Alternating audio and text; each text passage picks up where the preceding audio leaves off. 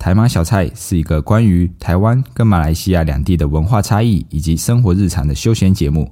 在节目里，你会听到待在台湾的马来西亚人遇到的有趣故事。如果你想要更了解两地的文化差异，绝对要准时收听台马小菜，在各大平台，包括 Apple Podcast、Spotify、KKBox 都可以收听哟。那我们节目即将开始啦！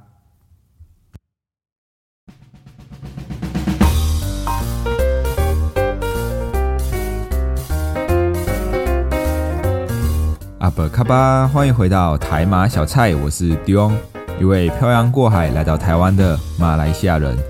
我们会在这个系列和您分享关于经济趋势的议题，透过说故事的方式，一起简单学经济。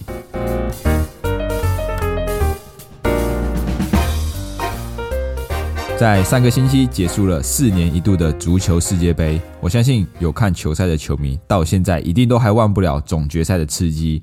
就算过了一个多星期，网络上还是看得到很多关于世界杯的相关新闻，甚至也让很多人认识了足球这项运动。我就是其中一个。以前的我几乎不会看足球比赛，因为在我的印象里面哦，足球比赛的节奏比较慢，看着看着就会 就会想睡觉了。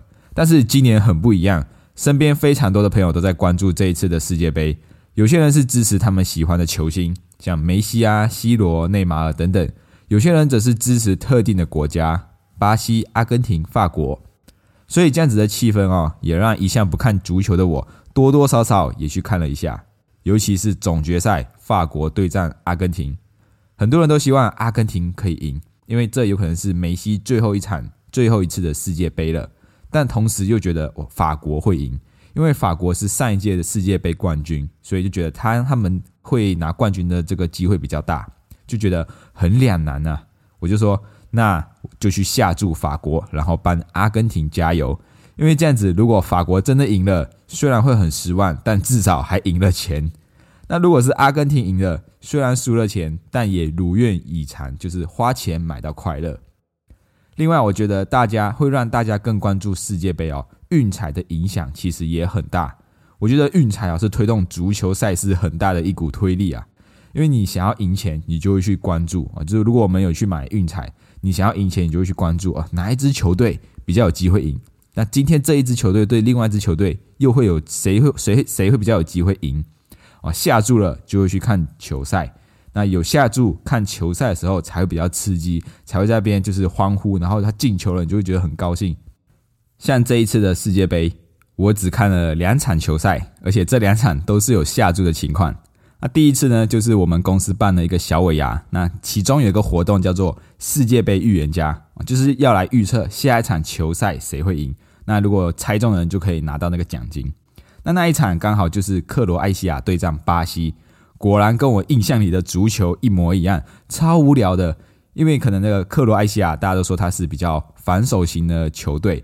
所以他们盘球盘来盘去，盘了老半天都没有什么进攻，尤其是克罗埃西亚一整场球赛下来啊，几乎只有一次正门射球的机会啊。最后他们还是靠 PK 赛赢的，就是正规赛的时候是零比零，然后进入 PK 赛才赢的这个这一场球赛哦。所以那一场九十几分钟的比赛，就是一直看他们盘来盘去，盘来盘去都没有什么进球，觉得超无聊的，看到一半都想要睡觉了。那第二次的球赛就是总决赛，因为我心里就想。都已经最后一场了，不然买个气氛也好了，这样子才有一种参与感。所以我就加入了佩珍的致富行列，因为他跟同学哦都会一起集资去下注去买运彩，然后比我甚至比我还有研究哦，他们还会买谁就是谁除了谁赢之外，还会买比数哦，猜进几颗球。然后我就说好了好了，不然帮我买一个呃二比一这样子，阿根廷二法国一这样子，然后就是买一个参与感。那就像我说的哦，有下注就会想要去看球赛，所以决赛的时候，法国对战阿根廷，就我就有去看了这一场最后一场的总决赛。哇，这一场球赛跟克罗埃西亚对战巴西那一场的节奏完全不一样。这个阿根廷是完全疯狂的一直进攻，一直输出啊。很快在第二十三分钟的时候，梅西十二码罚球就踢进了第一颗球，一比零开场。然后到了第三十五分钟，阿根廷又再踢进一颗，二比零。我心想，OK。就这样子，阿根廷不要再进球了，因为我买二比一嘛，阿根廷两颗，现在已经进了两颗。那可是我又心想，才上半场就进了两颗，我想说，该不会下半场又要再进了吧？哦，很就是很庆幸的，上半场是以二比零结束，而且阿根廷在上半场几乎占尽了优势哦，法国根本没有什么射门的机会，那个数据显示射门的次数好像是零啊。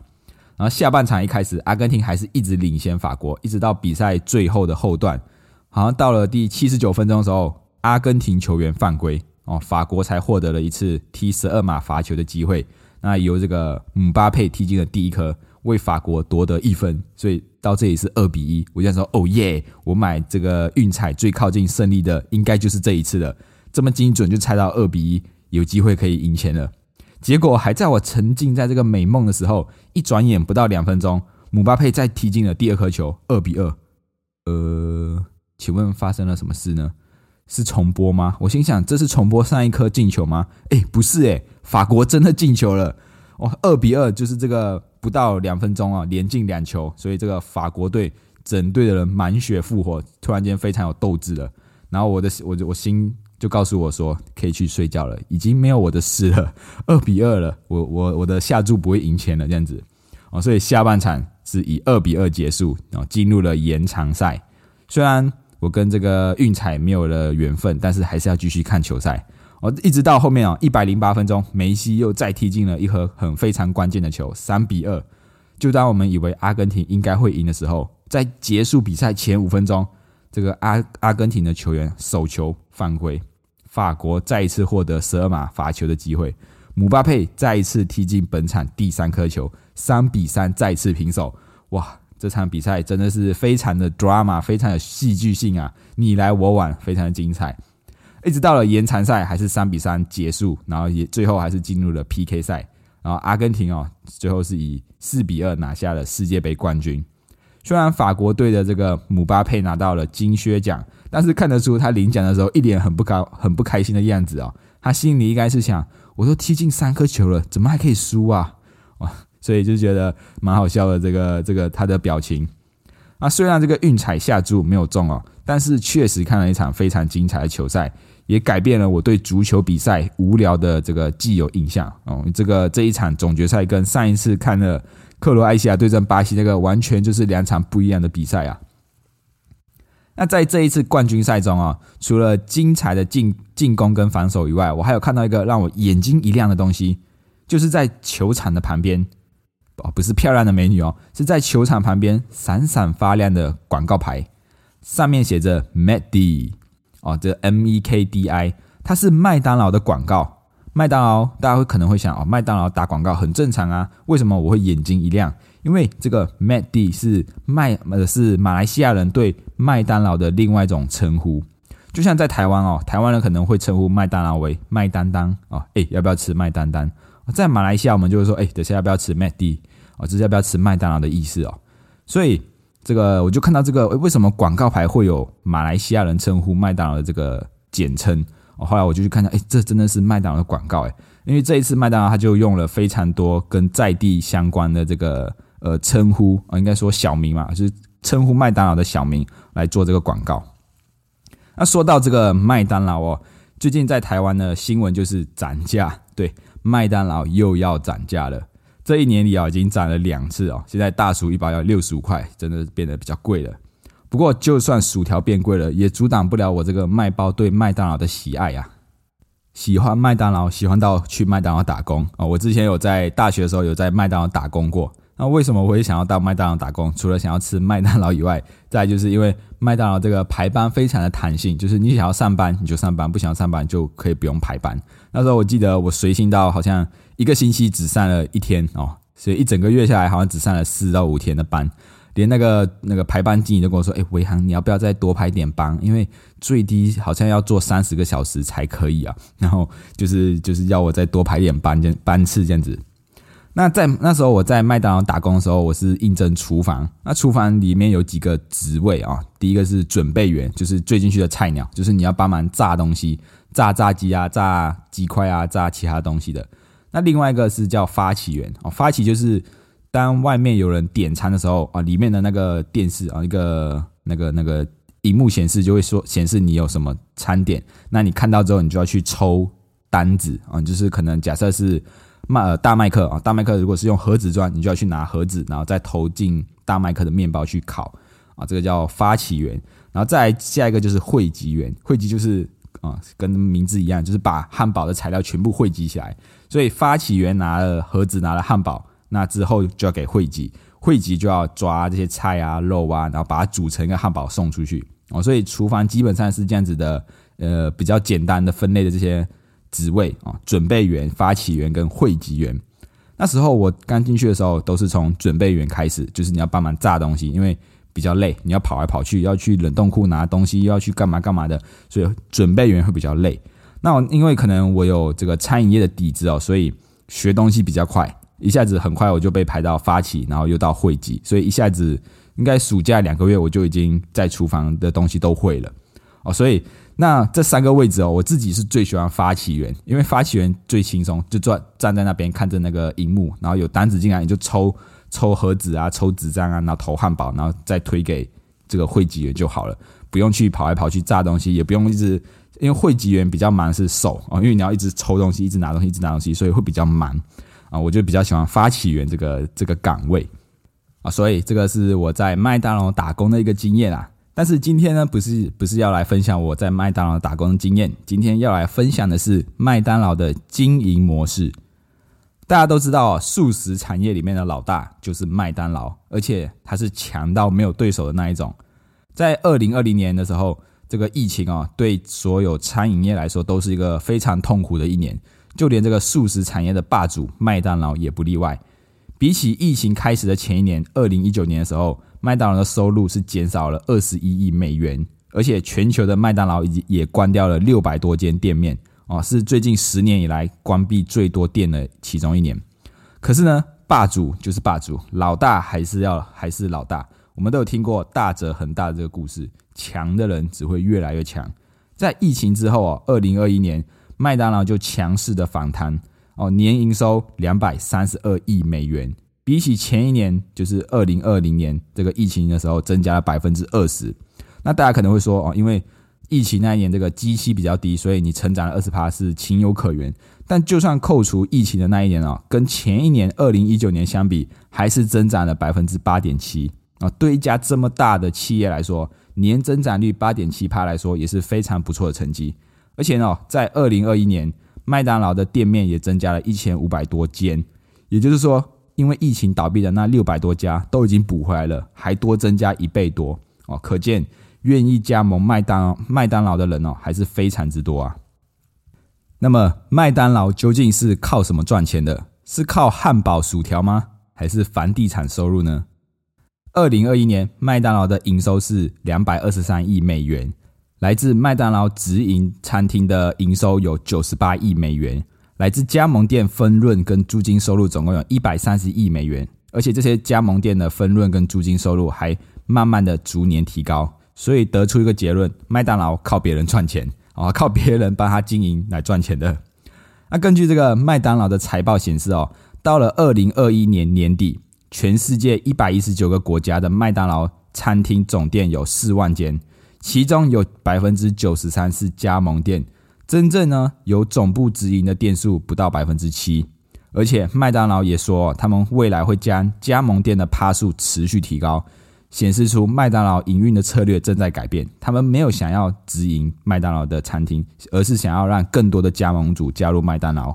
那麦当劳那么好赚，为什么不要直接直营就好了呢？因为哦，从数字来看啊，就可以知道为什么麦当劳不要自己开店，而要更倾向于让企这个加盟主加盟。那以二零二一年来说，直营店的营收大概是九十八亿美元。那扣除一些营运费用之后呢，这个净利是十七亿美元，所以也就是说，营业利益率大概是百分之十七点四趴，就是一百块，它可以真正赚到是十七块多。那加盟店的收入是一百三十亿，一百三十亿美元。母公司呢，除了只要支付一些加盟店的费用，大概是十四亿，然后扣除一些费用之外，营业利益高达百分之八十二，也就是说，每一百块钱它可以赚八十二块哦。所以由此可见，加盟店跟直营店可以说是天差地别。这也就是为什么麦当劳要持续增加加盟店的原因之一。因为财报就是会说话，从这些数字来看，加盟店赚的钱会比直营店来的更多。那这些钱怎么来呢？麦当劳母公司每个月都会跟这些加盟主收取他们的营业收入的百分之四到五趴。那另外还有一个恶名昭彰的，就是租金费用。这也就是为什么会有人说麦当劳不是卖汉堡，不是卖薯条，是搞房地产的啊！因为只要有麦当劳开店的地方，附近的房价都会连带受惠。如果麦当劳觉得诶这个地点好像不错哦，就会把它买下来，然后呢出租给加盟者。让这些加盟者来还房贷的一个概念，就像我有个想法，就是如果哪一天我偷偷买了房子，然后假装跟佩珍说：“哎，这间房子好像不错哦，不如我们租这一间吧。”然后变成他要帮我出一半的房贷，因为他不知道这间房子是我的，然后就傻傻的一直付租金，然 后他就帮我付了房贷，我太坏了。那这个麦当劳也是这样子做，他就是把地买下来，然后租给加盟者，让他们来付租金。而且麦当劳的这个加盟契约哦，一签就是非常长年期的，可能是二十年、三十年，所以麦当劳完全不用担心这二十年的租金收入。那这样子，加盟店的收入怎么办呢？哦，理所当然的，加盟店的营运支出啊、装潢费用啊、员工薪资啊、原物料成本啊等等，这些都是加盟主自己要出。所以简单来说，就是加盟主要先准备好一堆钱。然后麦当劳就会给你一套完整的系统跟训练，然后再从中间抽数抽取一定的趴数，剩下的有没有赚钱就要看加盟主你自己喽。所以这就是麦当劳品牌的影响力，他把经营的风险转嫁给加盟主，那自己抽从这些中间抽取利润。所以就说老大说了算啊，老大怎么说，小弟就要怎么听。数十页的老大也不是叫假的。二零二一年，麦当劳在全球直营店跟加盟店的总营业额一千一百二十四亿美元哦，没有比较，没有伤害。大家想到麦当劳的竞争对手，就会想到肯德基。以前我都会说，只要看到肯德基附近，一定会有麦当劳。哦，不知道他们是对着干还是怎么样，反正他们就是竞争对手。那第二名的这个肯德基，全球营业额只有三百一十三亿美元，哦，差了快要四倍啊。那肯德基同一个集团底下的还有必胜客啊，这披萨哈，那它的全球营业额只有一百三十亿美元，整个集团的营收加起来跟麦当劳还是有一段差距啊，所以可见数十业的霸主的这个地位真的是非常难以动摇啊。麦当劳呢，为了响应这个健康饮食还有永续经营的这个趋势，麦当劳也加入了植物植物肉的行列。在今年哦，麦当劳就跟全世界最大的植物肉制造商 Beyond Meat 合作了，推出这个植物肉汉堡哦，想要打入健康族群的市场，打破麦当劳就是垃圾食物的这个刻板印象。那在台湾哦，台湾的麦当劳前阵子也推出了植物肉汉堡。那身为卖包的我，身为这个麦当劳粉丝之一的我，当然也要去吃一吃。这个我吃起来的口感啊，有点这个味道，有点像是双层吉士堡的牛肉味。但是呢，它又不像是肉的那种口感哦，确实，植物肉吃起来还是不太习惯啊。所以啊，后来这个台湾的麦当劳好像也没有在卖植物肉了，还是没有人买，我也不知道。反正，在麦当劳也看不到他们类似的广告了哦。所以这个想要加入这个健康行列哈，还是需要一点时间啊。但是呢，从财报、财务报表上面来看哦，麦当劳打造出来的这个素食品牌的霸主哦，仍然是处于绝对的优势地位。透过品牌创造流量，然后让这些加盟主可以直接享受麦当劳品牌带来的流量哦。我们去吃麦当劳不会看，哎，这间是谁加盟主的，是谁加盟的，而是看到哦，麦当劳这个金拱门的品牌进去的。所以不管是谁开的都一样，我们只认麦当劳这个牌子。不过接下来在这个全球开始追求健康饮食的这个趋势下。要怎么去除垃圾食物的标签啊？可能对麦当劳来说，就是他所要面临的难题了。好了，那今天的这个麦当当分享就到这里。如果喜欢今天的内容，欢迎动动手指头滑到下方处留言评分五颗星，这样子可以让更多人看见我们频道。你们的支持是我们继续创作的动力，谢谢大家，我们下一次见，拜拜。